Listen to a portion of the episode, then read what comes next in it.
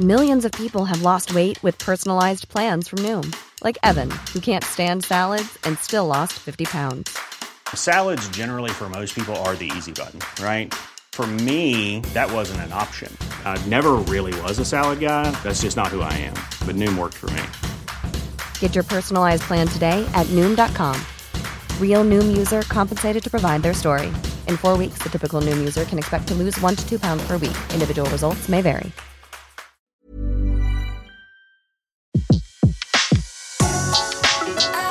Le meilleur de séances radio est maintenant sur We Love Cinéma. Vous écoutez La Grande Séance, l'émission 100% cinéma en live sur Séance Radio. Bonsoir et bienvenue dans cette grande séance où on va parler plus que jamais de l'actualité. Vous connaissez le concept, vous pouvez d'ailleurs euh, nous rejoindre et, et on va vous dire comment. Euh, D'abord nos blogueurs évidemment, à tout seigneur, tout honneur. Antoine Corté, Bulle de Culture, Actu du Blog, bonjour. Ben, bonjour, bonjour à tous. Et Alexis Yomet, CloneWeb et Filmosphère.com. Bonjour Bruno. Bonjour, on, on se reverra tout de suite pour nos coups de cœur. Alors nos invités, c'est un peu spécial aujourd'hui, ce sont trois invités qui sont pile poil dans l'actualité puisqu'on va avoir l'honneur et le plaisir d'avoir euh, d'essayer d'avoir euh, Bertrand Tavernier pour son formidable voyage à travers le cinéma français.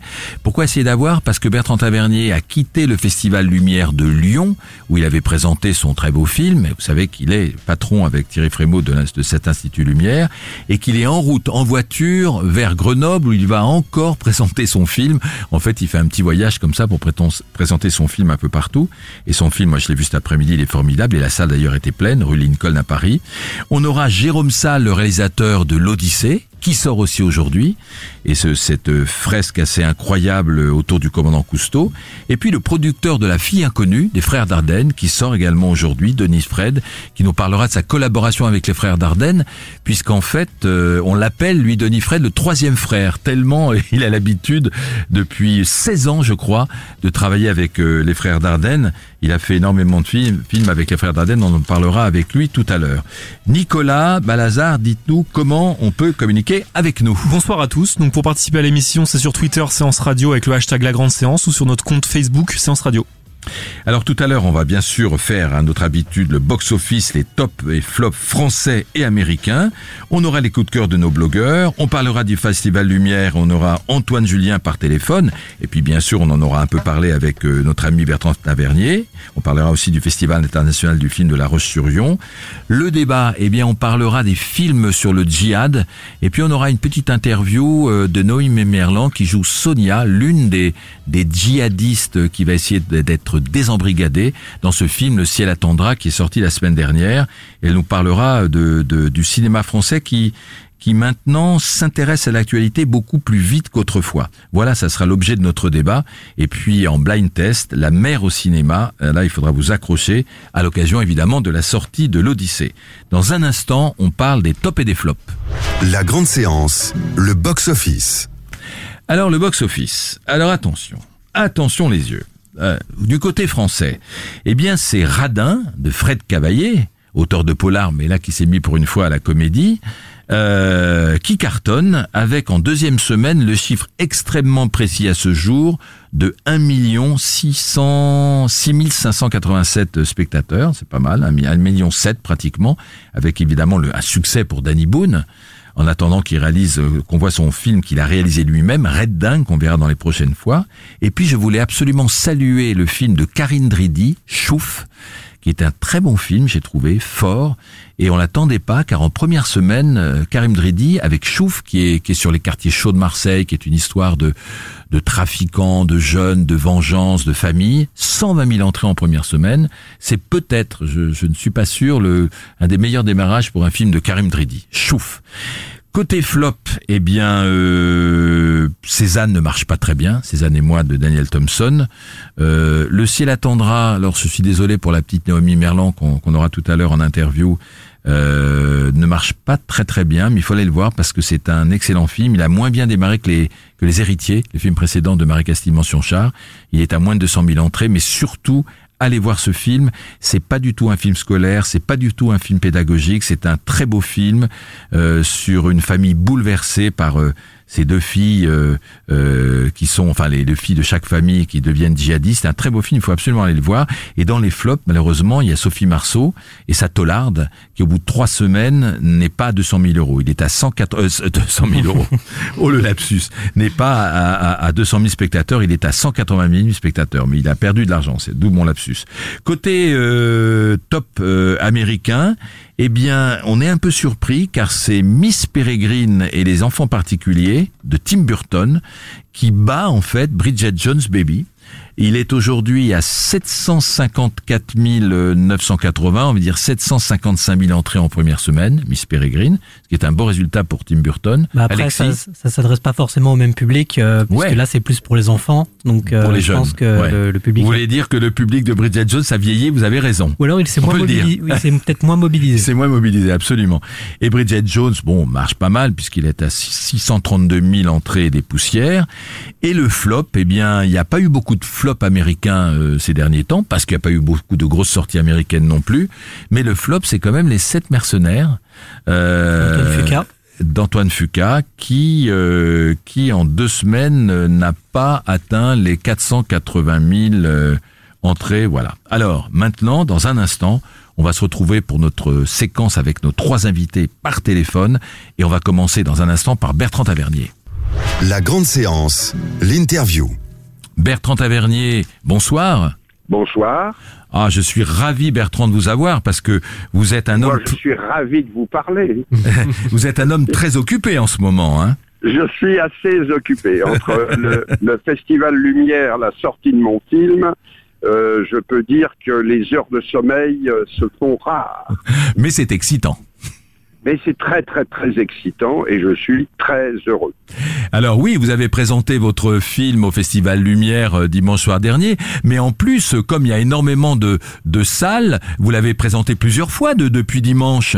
Oui, je l'ai présenté des tas de fois et il y a eu des réactions formidables et tout d'un coup d'avoir le metteur en scène Walter Hill qui vient trois, quatre reprises me dire que il a été bouleversé par le film, que maintenant il veut savoir que je lui envoie où trouver des DVD de, de des films de Gréville, des films d'Eddie Constantine, des films euh, là, c'est formidable, c'est formidable. C'est génial. Et moi, Bertrand, j'ai été voir le film cet après-midi dans la salle euh, euh, rue Lincoln. Elle C'était une petite salle, mais elle était pleine. Et alors, ce qui était assez extraordinaire, c'est de, voir l'accueil des gens qui sont des spectateurs, qui sont tout oui et qui rient. Et, et alors, on, on va dire évidemment euh, euh, aux auditeurs qui nous écoutent que c'est un film de, de 3h12, je crois, euh, qui explore le cinéma français. Mais ce qui est très beau dans votre film, Bertrand, et je le dis très sincèrement, c'est que c'est pas du tout pédagogique dans le mauvais sens du terme. C'est que c'est votre histoire et votre histoire d'amour avec le cinéma. C'est ça. Hein? Oui, absolument, absolument. C'est, j'espère que c'est un film. C'est pas un cours. C'est pas un cours. Je suis pas guide de musée. Hmm. Je ne suis pas. C'est pas mon métier. Mon métier, c'est d'être le metteur en scène et je raconte en metteur en scène, en réalisateur. Et j'espère que le film, il est cocasse, il est drôle, il est vivant, euh, il est, euh, il est énergique, il a plein de de- de- d'anecdotes qui sont euh, où je raconte des trucs qui m'ont fait qui, qui m'ont marqué, qui m'ont fait rire de- dans les films et dans la manière dont on les voyait. Et, en, Euh, et là- en plus, vous êtes, et ça, ça, ça ne gâche rien, un, un, un, bon pédagogue dans le meilleur sens du terme, parce que du coup, euh, pour pour euh, pour le spectateur, on, on analyse une une image de Renoir, le rythme de Jacques Becker, on, on revoit ces images qui sont formidables. On se dit qu'est-ce que c'était beau le cinéma à l'époque. Oui, c'était très très beau. Le cinéma actuel est, est aussi très très beau. Mais mais quand je vois, il y a des, des, des- films magnifiques comme, bah, je sais pas moi, La Danseuse. J'ai trouvé que c'était un film tout à fait passionnant de Stéphanie Bigousteau. Mais le mais mais le le euh, oui, j'en mais j'en parle comme un mais comme un réalisateur, je ne pas comme un critique de cinéma, j'en parle parce que moi je suis touché par tout d'un coup une, une, une manière de euh, un choix d'un objectif. J'essaye de montrer ce qu'il y a de fort dans euh, dans ce que fait Carnet avec un palier. Ouais. Comment comment il se, comment il filme un, un. J'essaye de montrer ce que c'est que ce que signifie la profondeur de champ pour Renoir. Oui, c'est extraordinaire et- ça. et- il y a des et- plans magnifiques où Oui. où il y a, il y a un plan, c'est je crois que c'est dans la règle du jeu où tout le monde apparaît petit à petit sur l'écran comme ça. Oui. Et là, vous l'expliquez Oui. très bien. Oui, oui, c'est ça que, que c'était pour lui une manière de se, de, je dis pas de se rebeller, mais de se différencier de, de, de son père, qui lui euh, euh, Eh oui. abolissait la, la profondeur de champ. J'essaye de raconter des choses qui sont euh, comme ça, qui sont pas euh, euh, élitistes, ennuyeuses, qui sont des, des trucs qui, qui et qui fournissent un, un peu le le, le, le cœur, le sang des films. Oui, et puis alors c'est formidable aussi de retrouver Jean Gabin, parce que vous le dites Oui. avec beaucoup de justesse. Après la guerre, on a dit Jean Gabin fait un petit peu toujours la même chose. Alors il est très touchant parce que vous avez des interviews incroyables aussi que vous avez retrouvées dans des archives. Il Oui. dit, il raconte comment il a été le seul, le, un des seuls acteurs ou le seul acteur à racheter son contrat à Universal pour aller se battre comme fusilier marin, quoi. Oui, ça. oui, le seul français même, on seul peut Français, dire, euh, qui est payé pour faire la guerre. Oui, Euh, oui. oui, oui, puis il raconte comment il a eu tout d'un coup ses cheveux blancs, tout En une nuit. d'un coup, en une nuit. Euh, non, il y a, y a Puis tout alors, d'un coup. et puis alors Bertrand, et pardonnez-moi de vous couper, je sais, Mais, je me euh, souviens plus du titre du film, mais il y a ce, il y a, y a ce film qui n'est pas très connu où, où quelqu'un lui dit à propos de la guerre, moi je sais pas quoi, j'ai pas trafiqué avec les Allemands et les Américains, et toi qu'est-ce que t'as fait, où t'étais, et il dit sur les plages. C'est Oui, super beau un- ça. C'est un truc de Gilles Grangier et Gilles Michel. Audiard, et tout d'un coup, le sous le signe du taureau, et tout d'un coup, il y a un petit bout autobiographique qui surgit par surprise euh, dans une très belle scène dialoguée, parce que Audiard, c'est pas n'importe quoi, de quelqu'un où Alfred Adam dit, moi, je me suis, j'ai peut-être gagné du pognon avec les frites, on m'a accusé, mais j'ai, euh, encore plus gagné avec les ricains en, en, en, en quelques mois avec les ricains de ce que j'ai arrivé à gagner avec les frites. Et toi, il lui dit, et toi, qu'est-ce que tu faisais pour le moment où tu étais Et Gabin t'a dit, sur les plages, puisqu'il faisait le débarquement, qu'il a fait la campagne d'Italie, qu'il a fait la campagne de France, et en une phrase, tout d'un coup, il y a l'héroïsme de Gabin qui surgit euh, à la Gabin, c'est-à-dire de manière pudique, sans le dire, et c'est formidable. C'est rien que ça, moi, c'est de, de découvrir des pépites comme ça, de découvrir un moment où on disait Gabin, euh, il s'embourgeoisait, il, il y a, euh, c'est un- c'est quelqu'un qui entraîne le, le lieu commun et le cliché, Gabin. Des gens disaient Gabin, il fait toujours du Gabin. C'est Ouais. pas vrai, on prend trois extraits de trois colères et on voit qu'il n'y a eu qu'une des colères qui est pareille. Mais bien sûr, c'est, un immense acteur, un immense acteur. Et en plus, Oui. vous n'êtes pas, j'ai rajouté que vous n'êtes pas langue de bois parce qu'à un moment, mais ça, on va laisser les, les, les, les spectateurs le découvrir. Vous parlez de Renoir, qui n'avait, Oui. qui n'avait pas de, toujours de bon côté d'ailleurs, Gabin dit, Oui. en tant que, en tant que cinéaste, c'est un génie, et, et, et, et, et- et en tant qu'homme, c'est une pute, on peut le dire. Oui, oui, oui, il le dit. Oh, mais il le répétait tout le temps. Il me l'a dit trois fois, Gabin. C'est vrai. Ga- Gabin. Et il le vénérait en tant que cinéaste, mais il ne lui a jamais pardonné euh, ouais. euh, les, les prises de position que, Gabin, que Renoir a pris en 40 vis-à-vis du régime du maréchal Pétain. Ouais, ouais, qui était, il lui qui a jamais euh, trouble, hein, euh, ben, c'était euh, de de- d'envoyer une lettre pour éliminer les juifs. Euh, on voit la lettre, voit- voit euh, on voit la lettre. Euh, c'est c'est quand même pas euh, c'est quand même pas très très honorable d'autant qu'aucun metteur en scène ne s'est comporté comme ça Mais, merci Bertrand, je vais rajouter que Oui. quand même, il y a un double CD qui sort chez Oui. Universal, où il y a Oui. d'abord d'une part la bande originale euh, composée par Bruno Coulet, et puis qui les est musiques, magnifique, qui est magnifique, et les musiques des films euh, dont, dont vous parlez. de de- d'une partie des D'une films en partie tous des les cas dont vous parlez. 28 morceaux dont au moins une vingtaine étaient quasi introuvables. Je parle, je pense à la musique de Regain, le- au générique de euh, du Salaire de la peur, à la musique de Classe Touriste, à des chansons formidables comme Comme de bien entendu, Sabardet d'Eddie Constantine, ce qui est une chanson formidable. Donc on a tout réuni avec mon ami Stéphane Leroux, J'allais le citer. oui, voilà, euh, qui a fait c'est c'est c'est 1h25 de bonheur absolu ça et de musique très très très très rare. Voilà, cher Bruno. Merci Bertrand d'avoir été Oh. avec nous, c'est super sympa, et, et bonne bonne soirée à Grenoble. Bon courage. Merci, merci. Merci, merci à vous, Bertrand. Voilà, nous étions donc avec Bertrand Tavernier pour cette pour cette interview et c'était c'était vraiment exceptionnel de l'entendre et je recommande absolument d'aller voir euh, ce voyage à travers le cinéma français.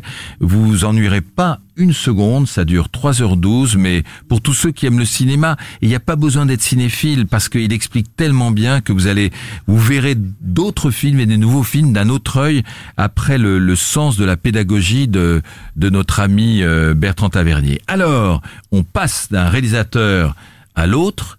Alexis? Oui, parce que moi j'avais vu le voyage à travers le cinéma français à Cannes, j'avais Ouais. vu la première projection et tout ça, et c'est vraiment un, plus qu'un voyage, puisqu'il y avait déjà eu le, il y a il y a 20 ans celui de Martin Scorsese avec le cinéma américain, que là celui de, euh, de Bertrand Tavernier, c'est justement c'est pas un cours, c'est vraiment il nous il passe de mentor en mentor parce qu'il a commencé en tant que stagiaire, euh, assistant réalisateur et justement il raconte toutes ces histoires là, les petites histoires en coulisses et c'est vraiment euh, un film extraordinaire et aussi sur le cinéma populaire d'à l'époque parce que les films de Duvivier tout ça et de Gabin euh, Absolument.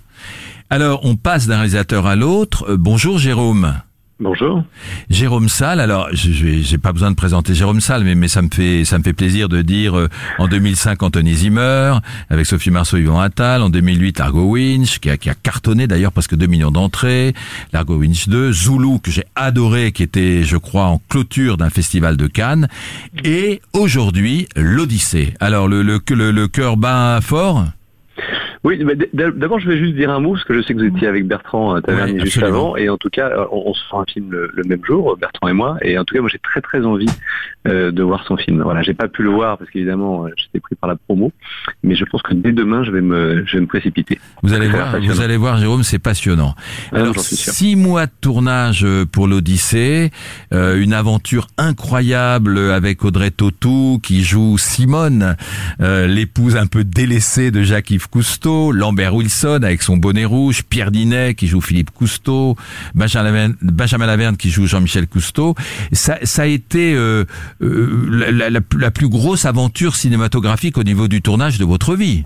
Ah oui, oui, je pense que ça restera d'ailleurs sans doute, euh, j'imagine, la plus grande aventure, parce que c'est vrai que c'était un film très très compliqué à faire exister. C'était un vrai défi parce qu'il il réunissait tout ce qui est compliqué au cinéma en fait, Euh, c'est-à-dire euh, vous tournez sur l'eau, vous tournez sous l'eau, il y a des animaux forcément, Il y a des enfants. il y a des enfants, il y a du vieillissement, euh, voilà, plus des, des défis un peu improbables. Bah, que, j'ai choisi, hein, ceci dit, qui était d'aller tourner en Antarctique et puis de tourner surtout de tourner la nature. De, de, de- c'était un film sur la nature, donc je voulais pas, euh, je voulais pas être avec des fonds verts, je voulais pas être dans, dans des effets spéciaux, dans les, dans les trucs fa- fabriqués sur ordinateur. Donc effectivement, c'était un défi et, et technique et humain, mais en même temps, c'était une aventure euh, exceptionnelle pour nous tous. hein. Alors, euh, vous avez vécu virtuellement avec Jacques-Yves Cousteau pendant des mois et des mois, vous êtes renseigné, etc. Euh, comme- comme- comment était l'homme, cet homme Ah, c'est un homme, c'est un homme compliqué. Moi, je- en fait, euh, ça fait des années que je travaille sur ce sujet et euh, j'avais été frappé dès le début de mon travail sur le fait qu'il n'y avait pas de portrait balancé, je dirais équilibré de Jacques-Yves Cousteau. C'est-à-dire qu'il y a des gens qui le détestaient euh, et des gens qui le vénéraient. Et il n'y avait pas beaucoup d'entre-deux. Alors sans doute parce qu'il y a des gens qui le vénéraient trop, d'autres se sont obligés de détester, j'imagine. Donc moi j'ai essayé de faire le portrait d'un homme. Maintenant j'ai j'ai de l'admiration pour cet homme. Je crois que je suis un peu comme l'équipage de la Calypso. J'ai compris peu à peu qu'ils avaient de l'admiration pour euh, Cousteau, pour son énergie, sa créativité, son courage, euh, et, et de l'amour pour euh, Simone, sa femme, surnommée la bergère, qui était là au quotidien sur le bateau, qui s'occupait d'eux. Donc j'ai ce rapport-là, je pense, avec ce couple. et, et vous avez trouvé aussi, et ça c'est le point de vue du film, enfin l'un des points de vue du film, mais c'est un peu le fil, euh, c'est- c'est cette histoire tragique dans sa vie, parce que euh, son fils, euh, Philippe, qui est joué par Pierre Ninet, avait des rapports... orageux avec son père et le fait qu'il soit mort euh, à 39 ans je crois Philippe euh, Philippe Mm. Cousteau euh, dans son hydravion. D'ailleurs, c'est Mm. c'est dans le film, euh, je crois, si je me souviens bien, au début du film, je l'ai vu à. Angoulême, le film. Ouais. Euh, ça, ça a été un drame dans sa vie euh, pour euh, pour Jacques-Yves Cousteau. Je crois que c'est un drame qui a. J'ai l'impression que c'est un drame qui a brisé sa vie. Il y, y a une proche de Jacques-Yves Cousteau qui m'a dit un jour cette phrase très jolie lorsque Philippe est mort, la, la vie a continué, mais la musique s'est arrêtée. Ouais.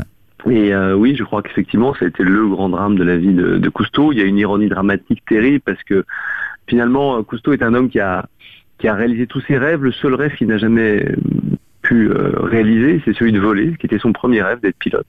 Et il a eu un accident lorsqu'il avait 25 ans, en 1935, euh, qu'il a laissé handicapé d'un bras et qui l'a empêché de devenir pilote. Et, et son, son fils n'a eu de cesse que de piloter tout ce qui pouvait lui tomber sous la main, alors sans doute pour pouvoir justement dépasser son père dans un domaine. Euh, et voilà, l'ironie dramatique étant qu'il est mort donc au volant d'une de ces machines, sous l'eau en plus.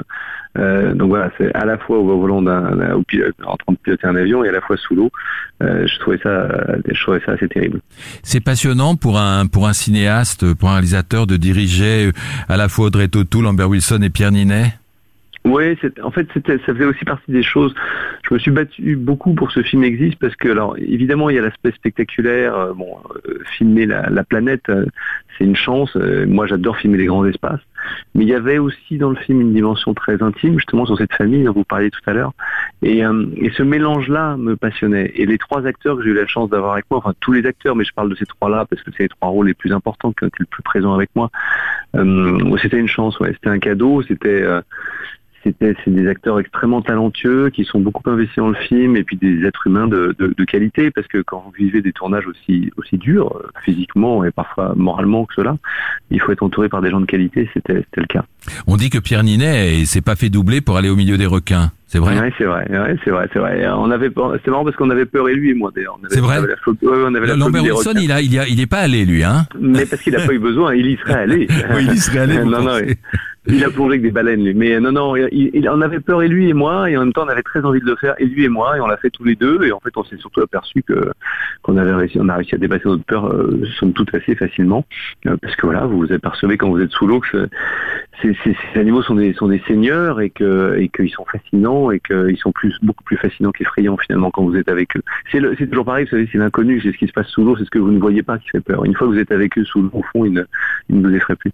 Alors c'est une belle fresque en plus qui est à voir pour tout public, hein, parce que je crois qu'on peut vraiment dire la phrase classique de 7 à 77 ans, parce que les enfants peuvent voir le film. Ouais, c'est très ma, familial. Ma dernière question, c'est la performance technique, parce que je sais que pour faire tout ça pendant six mois, il a lui, lui, lui, Cousteau euh, inventait une caméra étanche, un scaphandre et tout, mais vous, vous, il y a, eu d'avoir des, prouesses techniques de la part du chef opérateur aussi.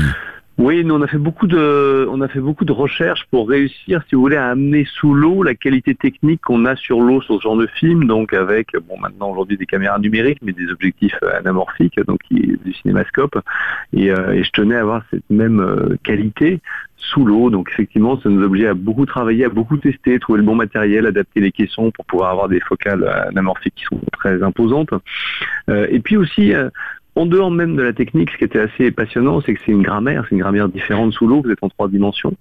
Euh, donc il ne faut pas tomber dans la grammaire du documentaire, justement, qui est de suivre un plongeur comme ça sans découpage. Donc il faut découper, mais il faut découper en trois dimensions. Il y, a, il y a beaucoup de choses à apprendre, il y a toute une technique au fond euh, à apprendre, euh, et, et, ça c'était tout à fait passionnant. Merci en tout cas Jérôme Salle d'avoir été avec nous au téléphone et, et longue vie à l'Odyssée. Merci, Merci à vous. beaucoup, merci. Voilà, on parlait de, l'Odyssée avec Jérôme Salle, le réalisateur, le film avec Audrey Tautou, Lambert Wilson, Pierre Ninet, et puis bien bien d'autres acteurs, qui est une fresque familiale, une très belle fresque. Dans un instant, on va retrouver euh, Denis Fred, notre euh, le producteur. Euh, bah, le, le, le, juste pour l'Odyssée. Oui, oui, oui, Antoine Corté. Le film, effectivement, visuellement, est superbe. Euh, on voit des images sublimes à la fois de la nature, des fonds marins. ensuite, effectivement, sur le sur sur l'histoire en tant que telle, il faut dire que c'est un film qui a coûté très très cher puisque son budget c'est 20 millions d'euros. Sauf qu'en fait c'est un film qui euh, devait coûter le double au début et il a eu des très très gros problèmes de financement et du coup il a dû un peu aménager euh, le scénario la dernière minute. Oui parce que le, le, le film a coûté cher. Hein. Je crois qu'il y avait eu la rumeur comme quoi il allait être tourné en 3D puis finalement je crois que c'était abandonné. Exactement. Et malheureusement, effectivement, le, le fait d'avoir un peu remanié le scénario à la dernière minute, ça se sent un petit peu parce que du coup, il, il a vraiment tourné vers l'aspect dramatique, notamment de, de, entre la relation entre Philippe et le commandant Cousteau. Et je pense qu'il aurait pu, pu avoir plus de finesse dans sa dramaturgie, dans la façon d'amener les choses. Voilà. Merci euh, pour ce commentaire, euh, Antoine Cortet. Alors, on, on, a parlé donc avec Bertrand Tavernier de son voyage dans le cinéma français, avec Jérôme Salle de l'Odyssée, et il y a un troisième film important qui sort aujourd'hui, c'est la, la fille inconnue, pardon, des frères Dardenne. Or, nous avons Denis Fred au téléphone, qui est producteur et qui connaît bien les frères Dardenne, puisque je le disais en début d'émission, on le surnomme parfois le troisième frère. Il a fait avec les frères Dardenne le fils, l'enfant, le silence de l'orna, le gamin vélo, Deux jours, une nuit, La fille inconnue. C'est lui qui a produit le film Voir du pays euh, des sœurs Coulin, euh, Delphine et Muriel, qu'on a eu dans, on a eu l'une des sœurs dans ce studio. Et il a produit aussi Bamako, d'Abderrahman Sissako, L'exercice de l'État de Pierre Scheller. Bref, c'est un grand producteur. Pascal Ferrand, Bird People, euh, Tsili Damos Mon cher Denis Fred, bonjour. Bonjour. Alors, euh, le producteur euh, du film euh, La fille inconnue doit lui aussi, je posais la question à Jérôme Salle, réalisateur pour l'Odyssée, doit avoir un peu le trac aujourd'hui, jour de sortie du film, parce que vous les connaissez depuis longtemps, depuis 16 ans, ces frères Dardenne. Oui, absolument. On s'était même connu au début des années 80 autour d'Armand Gatti, donc c'est vraiment une longue relation. Et c'est vrai qu'un jour de sortie de film, c'est toujours un, jour de grande tension, voilà, parce que quoi qu'on fasse, on a envie euh, de toucher le public. Et donc euh, là, ils sont euh, en route pour New York, puisque leur film est présenté là-bas, mais ils attendent impatiemment de connaître les chiffres à leur arrivée. Comme vous. absolument. Alors, cette fille inconnue, je vais, je vais faire le pitch de mémoire. Euh, nous sommes dans le cabinet d'une jeune médecin euh, euh, qui est jouée par Adèle Haenel. elle, elle, elle ausculte un malade, et parce que j'ai vu deux fois le film, elle ausculte un malade, et au même moment, la sonnette de la porte d'entrée, mais comme elle a dépassé déjà l'horaire de son cabinet d'une heure, elle ne répond pas, et elle dit au jeune assistant qui est avec elle de ne pas répondre. Or, ça va être dramatique car le lendemain, euh, la police arrive et lui déclare que la jeune fille qui a sonné à son cabinet et dont on voit les images vidéo est décédée. Euh, on l'a retrouvée sur sur un quai euh, de fleuve.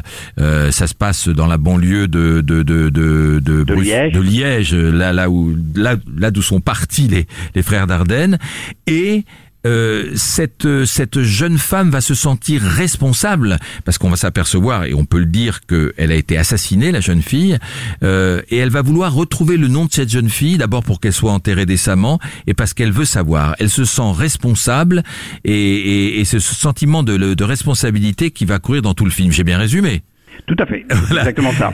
Alors, euh, comment, comment travaillent les, les frères Dardenne? Parce que je sais, pour les connaître aussi depuis longtemps, que pour moi, ce sont des grands cinéastes, ce sont les Ken Loach belges, on peut le dire. et, euh, euh, et, et, je sais que ce qui les intéresse, c'est un fait de société, mais intéressant, hein, un peu exemplaire, qu'ils vont reprendre et qu'ils vont tourner en fiction. Et, et ça dit toujours beaucoup de choses. Qu'est-ce que vous diriez d'eux, vous qui les connaissez depuis 16 ans? Oui, tout à fait. Eux, eux, ce qui les intéresse, euh, c'est les voilà les laissés pour compte, ceux qui sont euh, un peu en marge du système, mais en même temps pas du tout pour en faire des causes, mais pour créer une fiction à partir d'eux. Mmh. Voilà, en faire des personnages de fiction et les héros de leurs films qui du coup euh, ont une dimension beaucoup plus vaste que le, le, le fait divers dont, dont, dont, souvent ils partent. C'est ça, ça, ça c'est ce qui fait que ça devient universel en fait. Absolument. Leur thème. Absolument. Et, et, euh, bon, ils travaillent souvent avec des acteurs euh, qu'ils connaissent. Et est-ce qu'ils enquêtent que comment ils travaillent à quatre mains, j'ai envie de dire, les, deux frères euh, euh Jean-Pierre et Luc? Alors, ils, ils, travaillent dans une extrême intelligence. Ils sont, ils sont très différents. Hein. Euh, Luc vit à Bruxelles, il est plus passionné de, de philosophie. Jean-Pierre vit à Liège, et c'est plutôt la littérature et la musique qui l'intéressent. ils ont des goûts cinématographiques qui peuvent être différents. C'est drôle, c'est drôle. Ensemble, oui, c'est très impressionnant l'intelligence de leur travail. C'est-à-dire qu'ils partagent tout. Euh, ce sont des travailleurs forcenés, donc euh, ils sont vraiment dans le travail dans le détail sur euh, chaque aspect du film. Et ce qui est très important, c'est qu'ils répètent très en amont avec leurs comédiens et dans les décors du film. C'est-à-dire que là, Adèle Haenel a répété pendant un mois avec eux dans les décors du film. Et donc c'est extrêmement préparé, puisqu'il voulait, là s'agissant de Adèle Haenel, qu'on a vu euh, faire de la natation synchronisée ou des stages commando dans les, dans les combattants. Dans les combattants, voilà, absolument. Il voulait voilà, un médecin posé, qui écoute, et donc il y a eu tout un travail préparatoire avec elle. Oui, un travail euh, presque d'enquête parce que euh, oui, elle a appris les gestes euh, d'un médecin, stéthoscope et, et le reste pour être pour être Tout à fait. précise. Donc elle avait un coach. Elle avait Voilà, un avait coach, un un médecin. coach. Ah oui, elle avait un coach médecin parce que ça a l'air de rien, mais euh, prendre la tension, faire une piqûre, enfiler des gants, c'est une technique qui s'apprend. Et donc parallèlement aux répétitions avec les frères Dardenne, elle était coachée par un médecin. C'est- passionnant pour un producteur de de suivre euh, des réalisateurs qui font régulièrement des films, qui construisent une œuvre, euh, qui sont primés à Cannes et euh, et, et- de, et de leur être fidèles. C'est c'est c'est c'est quelque chose de Ah, très particulier. C'est passionnant et c'est une chance extraordinaire. Enfin, c'est c'est aussi moi ce qui me me donne de de l'énergie et me permet de savoir pourquoi je fais ce métier. C'est c'est c'est voilà parce qu'ils sont euh, euh, d'un talent immense, d'une grande intelligence et en plus humainement. C'est très très agréable de, de travailler avec eux. Oui, ça c'est j'ai vraiment beaucoup de chance. Alors ma dernière question, mon, mon cher Denis Fred, c'est euh, je, je sais que vous avez fait l'exercice de l'État avec Pierre Scheller euh, en 2011, qui était un excellent film qui a, qui a marqué nos mémoires parce qu'on avait adoré avec Olivier Gourmet, je me souviens. Euh, vous travaillez à nouveau avec Pierre Scheller Oui, absolument. Et depuis l'exercice de l'État, nous travaillons sur un très gros projet sur la Révolution française, dont le tournage commencera l'été 2017. Super. Merci en tout cas d'avoir été avec nous. Et je rappelle que la fille inconnue des frères Dardenne sort aujourd'hui. Merci Denis. Merci beaucoup. Au revoir. Voilà, on était en plein dans l'actualité puisque nous avons eu au téléphone euh, Bertrand Tavernier pour son voyage dans le cinéma français, Jérôme Salle pour l'Odyssée et Denis Fray, le producteur euh, de La fille inconnue des frères Dardenne. Dans un instant, on se retrouve, mais on fait un petit voyage dans la musique de Bruno Coulet.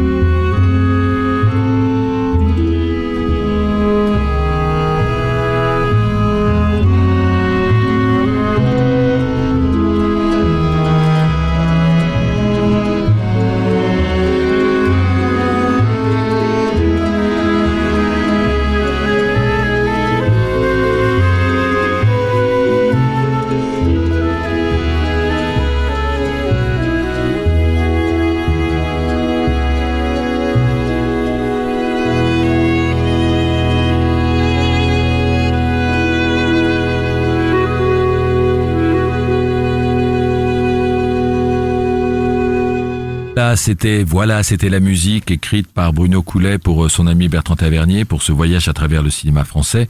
Dans un instant, on retrouve nos amis les blogueurs. La grande séance, l'actu cinéma des blogueurs. Alors mon cher Antoine Corté, vous allez nous parler du ciel attendra de Marie Castille, mention char. Et oui, vous en avez un petit peu parlé tout à l'heure, effectivement, Ouais. en disant que c'était un, un film choc. Ouais. Et ben moi, c'est aussi un film choc et un film coup de cœur, parce qu'effectivement, ce film sur l'embrigadement euh, de, de, de jeunes filles euh, dans les djihad et qui les pousse à partir euh, en Syrie, m'a complètement bouleversé, parce que effectivement, on suit. Euh, Trois temporalités, finalement, on peut dire, trois histoires en tout cas. La première, c'est une fille qui a qui a déjà été embrigadé par euh, par euh, des, des des djihad et qui qui du coup euh, essaye de se sortir de ce Ça, fléau. ça, dans ma mémoire, c'est Sonia, jouée par la jeune Noémie Merlan, Et qu'on voilà. va entendre tout à l'heure sur une minute parler du djihad, justement, et des films. Exactement. La seconde, c'est Mélanie, qui Ouais. du coup, elle, euh, vient de perdre sa grand-mère, qui est un peu en détresse psychologique et qui, au fur et à mesure, rencontre quelqu'un sur Internet qui, au, de fil en aiguille, bah, l'amène euh, vers une radicalisation. Et ça, c'est très bien fait. hein. Ouais, c'est vraiment très haut fait. C'est euh, Naomi Amergé. Absolument, Naomi Amargé. Et, euh, et ce qu'il faut préciser, Antoine, parce que on a l'impression que le public ne suit pas tellement, parce que le film a été un peu promu comme un film, euh, un papa un court, mais sur le djihadisme, etc. Et je pense que, et de façon normale, le public a un peu peur d'aller voir ce film. Ça lui rappelle une réalité qui est Oui, un peu tragique, mais- un peu terrible. Mais ça va au-delà, le film. Vous êtes d'accord? C'est une très belle histoire. Il y a une vraie, il y a, y a un, une- un vrai scénario et une vraie étude, euh, non pas sociologique mais cinématographique, c'est-à-dire que la réalisatrice, elle prend soin de raconter une histoire qui va effectivement émouvoir, mais qui va aussi chercher dans des codes de ce qu'on a pu, de ce qu'on a pu déjà déjà observer. Moi, ça m'a beaucoup fait penser à Requiem for a Dream, bizarrement, Ah parce que je vois fin- maintenant euh, l'embrigadement comme une sorte de drogue et c'est vraiment quelque chose qui qui, qui qui qui est montré dans ce film là avec des des, des scènes qui sont euh, très perturbantes Oui, Moi, très fort. moi j'en Dramatique. je pense je pense à une scène où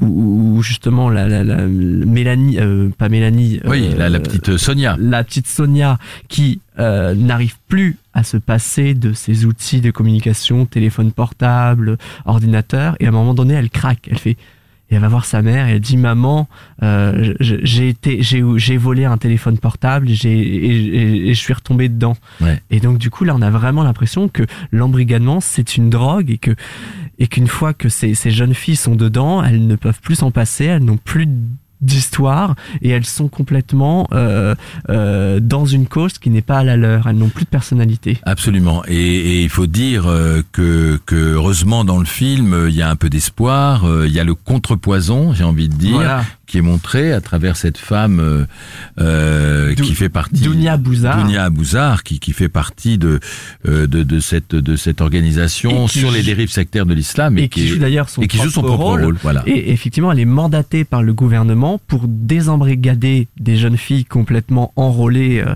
euh, par ces terroristes. Mais elle a aussi un travail d'accompagnement. Alors moi, ça m'a un peu perturbé parce que je, je me suis dit au début, elle parle quand même assez sèchement finalement que ce soit aux parents ou aux jeunes filles alors euh, aux parents elle dit c'est pas bien ça Ouais. non non ça ne va pas et je me suis dit mais C'est comme une coach. Exactement, c'est vraiment une coach et elle, c'est un peu la voix de la raison. Et des fois, il faut leur dire, il faut dire à ses parents, à ses enfants sèchement ce qu'ils ne veulent pas entendre. Absolument. Merci Antoine Corté.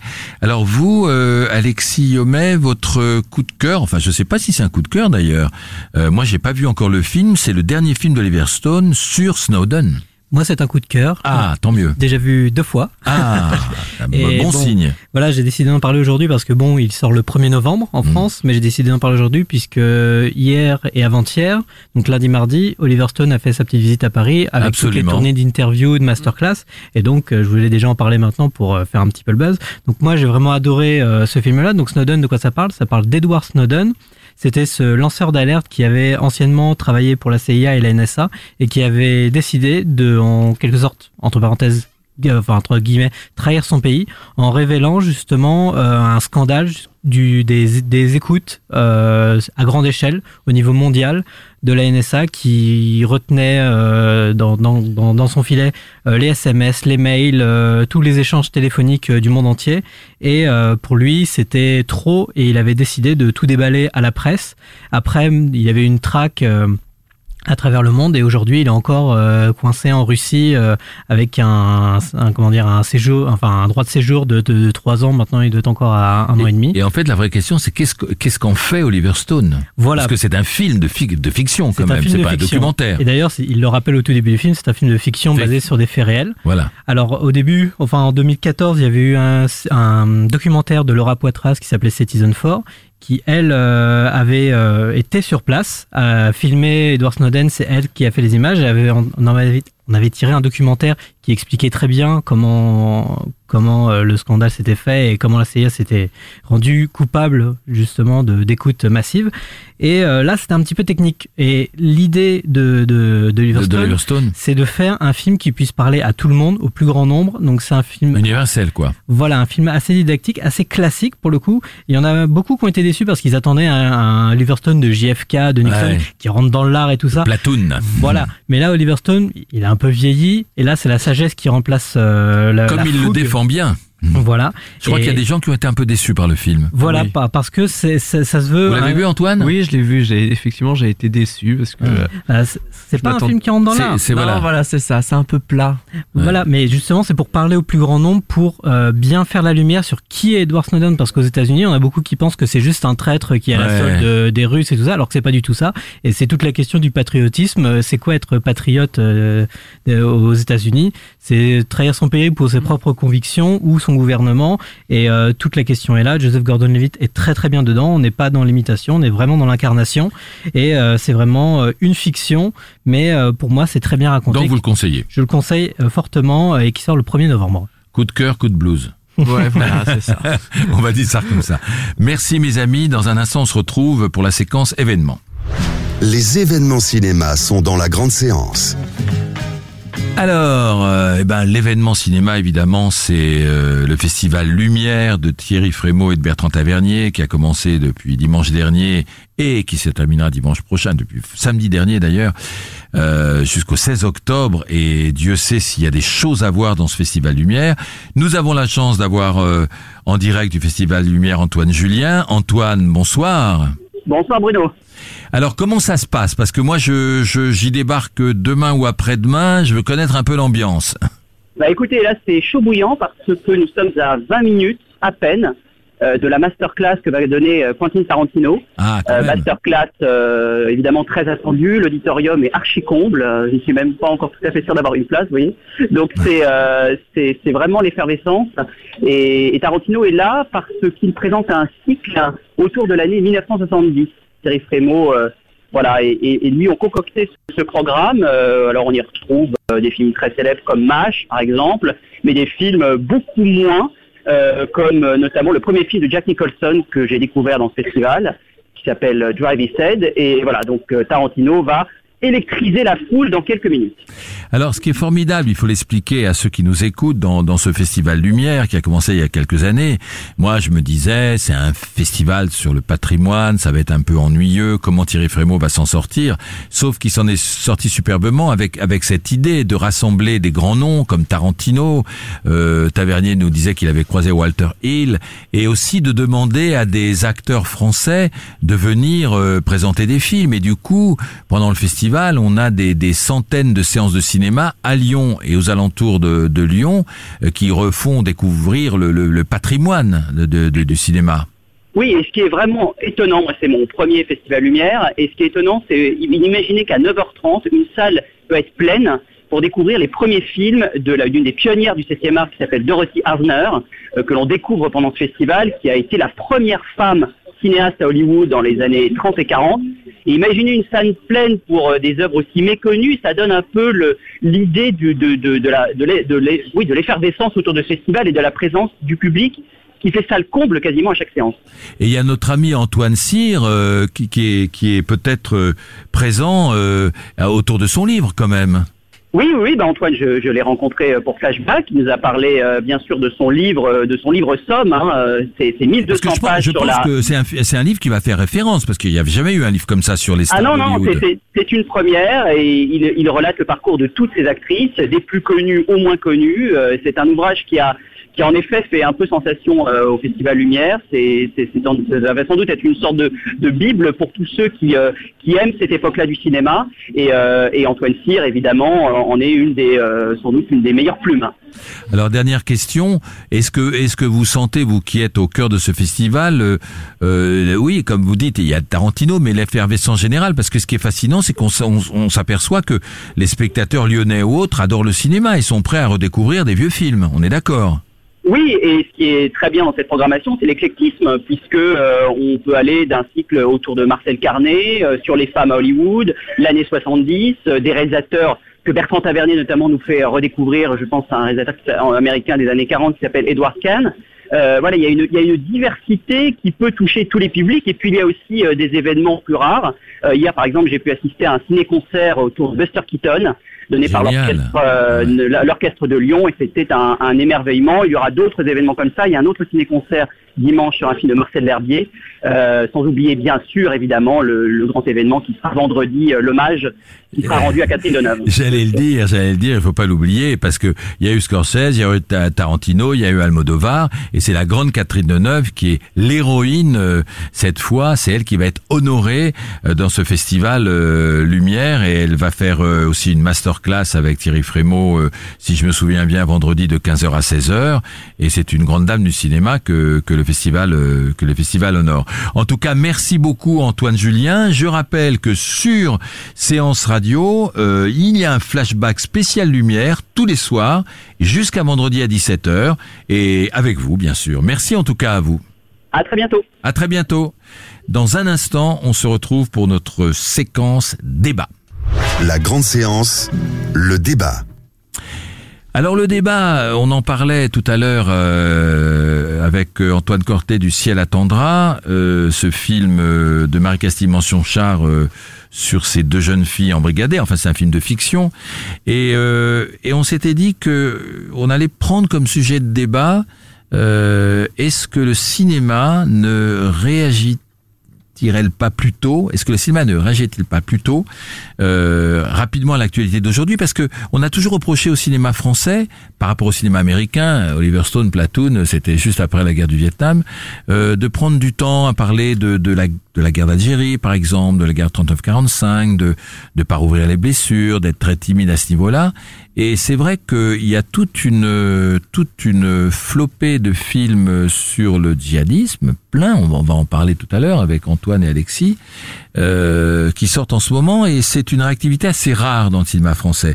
Alors moi, à propos du ciel attendra de Marie-Castille Mention-Char, qui est encore dans les salles, que je vous conseille de voir, j'ai rencontré la jeune Noémie Merlan, celle qui joue Sonia, dont on parlait tout à l'heure, et je lui ai demandé que justement, elle, jeune actrice, elle a 27 ans, est-ce qu'elle trouvait pas qu'il n'y avait pas un mieux, euh, il n'y avait pas du progrès dans la manière dont justement le cinéma français s'empare maintenant de l'actualité Écoutez sa réponse. Bah, j'ai l'impression, et sur, surtout euh, en France, c'est vrai qu'à chaque fois, en en parlant euh, avec les, gens autour de moi, on a toujours tendance à dire qu'en France, on, évite de parler. Enfin, il faut du temps avant de parler de sujets qui sont très actuels. Et c'est vrai que là, euh, entre Made in France, les cowboys, enfin, il y en a eu, il y en a eu beaucoup.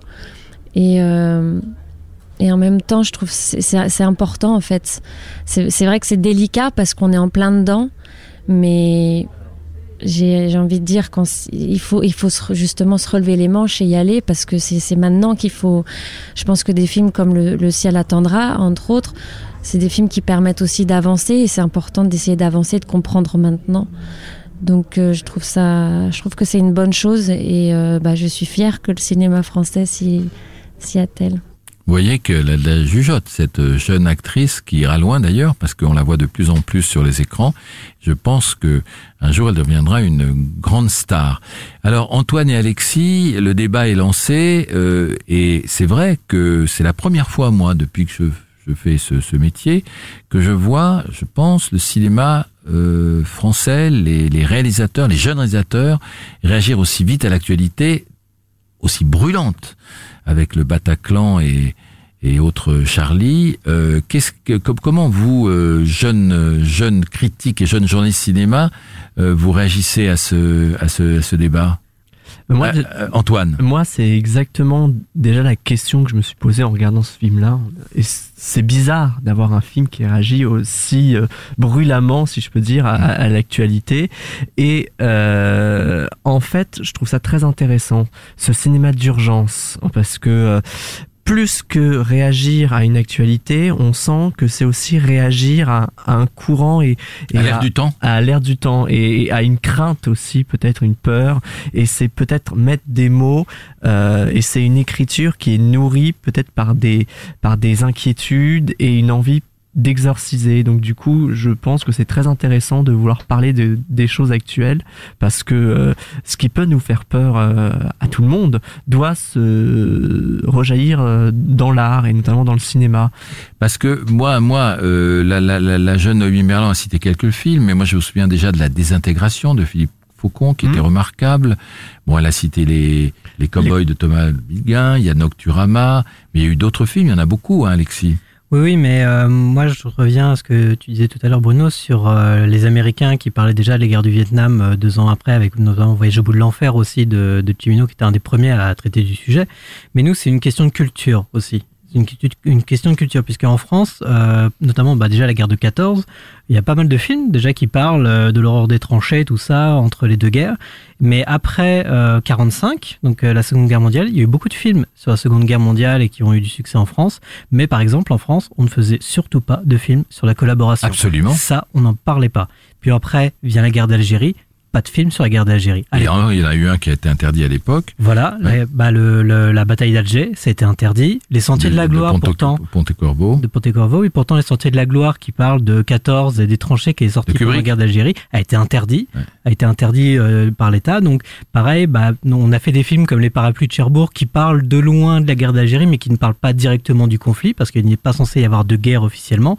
Et euh, il y avait eu pas mal de, de problèmes parce qu'à l'époque, euh, on menaçait de poser des bombes dans les cinémas qui diffusaient des films un petit peu, euh, un petit peu notamment bah, avoir 20 ans dans les Aurès, des films comme ça, qui étaient vraiment euh, qui allait qui allait franco sur le sujet, euh, il risquait de créer euh, des tensions, des polémiques. Et moi, je pense aussi bah, à des sujets comme la peine de mort, où à l'époque étaient sortis Deux hommes dans la ville avec Gabin et Delon, qui avaient fait scandale et pourtant qui avaient réuni 2, 2 millions 5 de spectateurs et qui était, on était sept ans avant l'abolition de la peine de mort alors que pourtant Delon était euh, pour, et pourtant il a produit ce film-là, où euh, ce film dénonce justement ce sujet-là. Donc c'est vraiment une, question de culture, et je pense qu'aujourd'hui on est plus enclin à produire des films, et il y a aussi le temps de l'écriture aussi, de euh, sur des sujets un peu plus brûlants. Oui, mais pourquoi Pourquoi vous venez de le dire, des, des, des événements tragiques comme euh, comme, comme, comme la guerre, la dernière guerre mondiale, euh, euh, le régime de Vichy ou la guerre d'Algérie, les tortures, etc. n'ont n'ont pas suscité une, une immédiate. Et pourquoi ce qui se passe autour de l'islamisme le fait? Parce qu'on pourrait tétaniser. On pourrait tétaniser par l'affaire de, de Charlie Hebdo, tétaniser par l'affaire du Bataclan, et pudiquement ne pas vouloir en parler. D'ailleurs, d'ailleurs, pardon mhm. Antoine, d'ailleurs les films ne marchent pas très bien. On est d'accord ou pas mm. Antoine? Moi, non, moi, ça me renvoie aussi à, Je vais rebondir sur un film, sur le labyrinthe du silence, qui explique un peu la honte que, que les Allemands ont eu de parler de leur propre histoire et de la mm. guerre. Et je pense qu'on a exactement le même euh, sentiment en France pour parler de notre propre histoire. La guerre d'Algérie, ça a peut-être laissé des marques et effectivement, il a fallu euh, au cinéma le digérer et, et donc d'où l'absence de films euh, extrêmement actuels. Alexis Et après, à l'époque, on voulait le faire. Il y a des réalisateurs, des producteurs qui étaient prêts à le faire, qui étaient prêts à mettre de l'argent. Le problème, c'est qu'après le contrôle de l'État, le, le, visa de distribution n'est pas distribué au film. Donc le film n'a pas le droit d'être diffusé en salle et donc euh, ne peut pas sortir. Donc il y avait cette il y avait cette pression là puis même aujourd'hui c'est aussi comment le dire comment le faire comment qu'est-ce qu'on va raconter sur euh, l'embrigadement, sur le djihad euh, Est-ce qu'on va raconter un film positif euh, Est-ce qu'on va raconter un film qui nous dit que qu'on est complètement nihiliste et qui dit que l'avenir va être complètement sombre? Faut que ça passe aussi par le CNC. Faut que le film puisse mm. réunir un peu d'argent pour être fait et savoir s'il réunira suffisamment de spectateurs. Et je déplore l'échec commercial de Nocturama qui raconte beaucoup de choses et qui a même pas fait 40 000 entrées, enfin, qui a fait 50 000 entrées à peine, quoi. Oui, là, on n'était pas d'accord sur les qualités de, de Nocturama, mais mais c'est mais ceci est un autre débat. Mais c'est vrai que euh, pour un producteur ou pour un distributeur, c'est un peu risqué de faire ce type de film parce qu'on comprend que les spectateurs en ce moment n'aient pas spécialement envie qu'on leur mette le nez sur leur peur et voilà, il faut. Oui, c'est que du coup, effectivement, moi je comprends que les gens aient envie d'aller voir Radin plutôt que euh, plutôt que le ciel attendra. Et mais même si effectivement qualitativement, euh, on n'est pas sur le même euh, Mais, piédestal. mais il faut ces films-là puisque ça parle d'un, d'un- d'un- de notre actualité. Qui est Et, radin euh, Non, non, ça aussi. mais ça, ça- Ça parle de notre actualité. ouais. ça- ça fait partie du spectre, mais euh, dans les dix, dix prochaines années, euh, on reparlera des petits films qui sont sortis à cette époque-là, aujourd'hui, que personne ne- ne verra sûrement, mais qui feront partie de l'histoire du cinéma français sur les sujets brûlants. Dans un instant, on se retrouve pour notre fameux blind test. Jouez avec la grande séance. Tout de suite, le blind test dans votre émission 100% cinéma.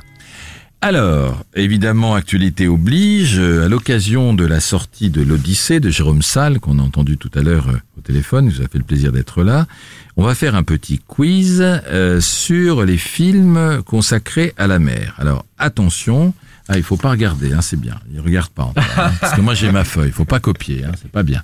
Alors, euh, la mer au cinéma. Petit 1, on y va. Une histoire de baleine, c'est ça. 20 les milieux gars. sous les mers. Ouais, t'as pas regardé, c'est sûr Ah bah c'est Bon, sûr. C'est bien. 20 milieux sous la mer de Richard Fleischer, 1954. Excellent. Euh, le d'ailleurs, d'ailleurs, dans l'Odyssée, euh, il y a à un moment donné une couverture de Paris Match euh, euh, en référence avec les dettes de Cousteau et on appelait ça 20 millions sous les mers. D'accord. numéro 2. Euh, 1492, Bravo. sauf que, Et à- co- comment vous avez reconnu bah, Vangelis. Cette D'accord. musique-là, elle revient trop. Ouais, parce que c'est des musiques, c'est pas des bandes annonces, hein, donc attention. Hein. Ridley Scott, bien sûr, euh, c'était pas en 1492, c'était en 1992 le film. euh, là, là, je, je- je crains que vous alliez plus vite que votre ombre. Voilà. Le numéro 3. James Cameron. Ouais. Abyss Abyss, ouais, exact. 1989. Le numéro 4, normalement ça va être un peu plus difficile.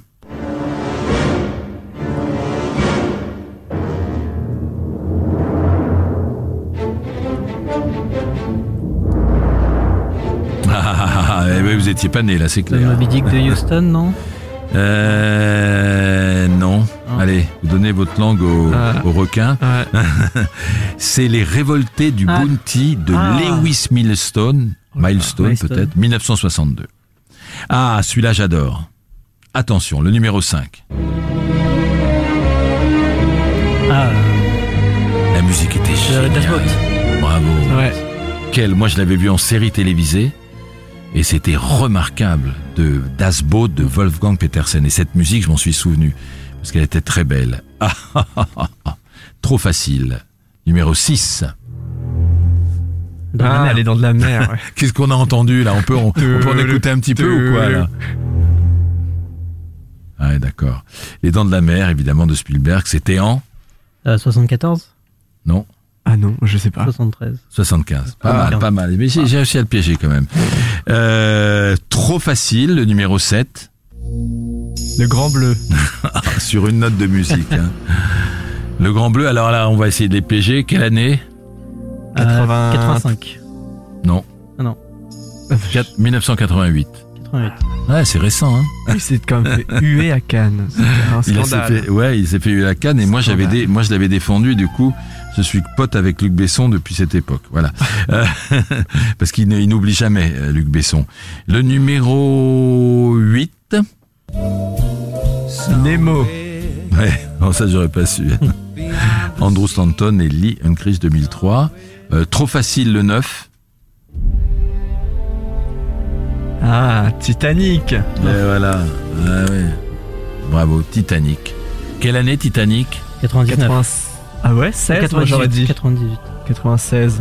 97 Ni l'un ni l'autre, excellent Et le numéro 10 Ah, euh, la vie aquatique. Bravo, super. Ah mais ils auraient gagné au, au Monsieur Cinéma du regretté Pierre Tchernia, hein, qui, qui nous a quittés cette semaine. hein. Parce que là, euh, je sais que les types étaient super calés Monsieur Cinéma, mais pas plus calés que vous. Hein. Très très fort. La vie aquatique de Wes Anderson, quelle année 2004. 2000, ouais. 2004. Bravo Alexis. Dans un instant, on se retrouve pour conclure cette émission. La grande séance, l'émission 100% cinéma de Séance Radio. Alors je parlais de Pierre Tchernia, mais je voudrais rendre hommage à un grand réalisateur euh, qui nous a quitté cette semaine, c'est Andrzej Wajda, je ne sais pas le prononcer à la polonaise. Il avait 90 ans. Et euh, pour, pour tous ceux qui nous écoutent et pour la jeune génération qui ne le connaissait pas, c'est, je pense, moi, un des plus grands réalisateurs euh, euh, qui était vivant, un des dix plus grands réalisateurs euh, dans le monde. Euh, il avait fait euh, un film qui avait beaucoup marqué les Polonais, qui s'appelait Cendré de diamant, en 1958 parce qu'il parlait de, de, la bataille entre les nationalistes polonais et les communistes polonais, Cendré de diamant, qui est un très beau film. L'homme de marbre, bien sûr, en 1977. L'homme de fer, qui était l'histoire de l'Air Falesa et l'épopée de Solidarnosc. Tout ça, vous pouvez les retrouver en DVD. Il a vu la Palme d'Or avec l'homme de fer en 1981. Euh, et il avait fait le fameux Danton avec notre Gérard Depardieu, donc film français puisqu'il avait eu un César, euh, 1983. Moi j'avais vu le dernier qui était un peu plus classique et qui racontait l'histoire intime de Lech Walesa, qui s'appelait L'homme du peuple, en 2013 et qui racontait Valéza du côté de sa famille et de son intimité. Et puis il y avait eu un film très fort en 2008 qui s'appelait Katyn, qui avait été nommé aux Oscars et où il racontait surtout euh, ce qui est arrivé à son père, car en 1940 son père a été abattu euh, par les soviétiques, par les soviétiques d'une balle dans la tête, puisqu'il y a eu un massacre de 22 500 officiers polonais qui ont été abattus par les soviétiques, qui ont fait passer Mm. ça pour un crime par les Allemands, mais en fait c'était vraiment voilà. Voilà. Et son père, ça, ça lui était arrivé, et deux ans plus tard, à 16 ans, euh, notre ami Vajda s'engageait dans la résistance polonaise contre les nazis. Donc voilà, il fallait lui rendre hommage parce que c'est un grand cinéaste. Donc allez revoir ses films. Il avait eu deux ours d'argent en Berlin, deux Césars, euh, des BAFTA, des Oscars. Voilà. Cette émission se termine. Euh, Nicolas, vous nous rappelez le comment on peut nous joindre et participer euh, à l'émission? Euh, c'est sur les réseaux sociaux pour poursuivre toute l'actualité du cinéma et de la radio, séance radio euh, sur Twitter. Et merci Alexis euh, pour euh, pour vos commentaires. Merci Antoine. Merci à tout le monde dans ce studio. On va se retrouver euh, ben, théoriquement mercredi prochain pour une autre émission. On parlera encore d'actualité. On parlera de tous les films qui vont sortir, euh, Réparer les vivants, euh, Brice de Nice 3. Il y a de quoi faire encore du côté du cinéma français et du cinéma international. À donc à bientôt, à la semaine prochaine. C'était la grande séance, l'émission live 100% cinéma. Retrouvez Bruno Kras et toute son équipe sur Séance Radio par BNP Paribas. Retrouvez l'ensemble des contenus séances radio proposés par We Love Cinéma sur tous vos agrégateurs de podcasts.